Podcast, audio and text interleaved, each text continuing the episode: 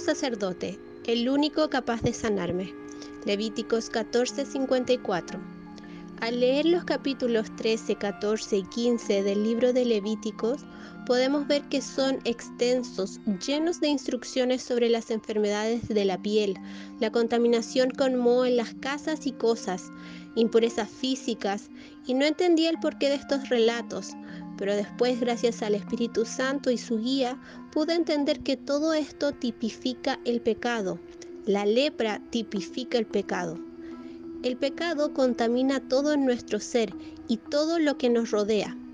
Dice la escritura en Romanos 3:23, por cuanto todos pecaron y están destituidos de la gloria de Dios.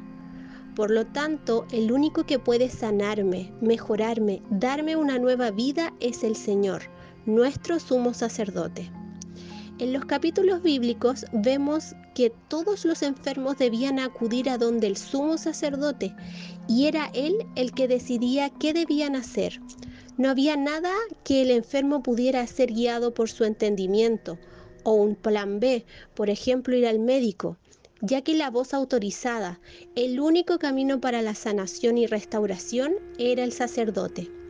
Además, vemos que muchos enfermos no sanaban a la primera visita y el sacerdote los acompañaba en todo el proceso hasta que fueran nuevamente declarados puros. Lo mismo pasa con nosotras.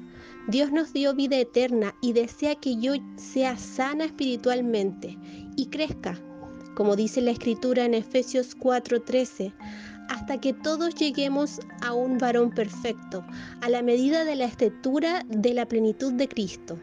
Y este proceso se llama santificación. Gracias a Jesús, todas nosotras somos liberadas de la enfermedad del pecado y estamos limpias para tener una relación con Dios.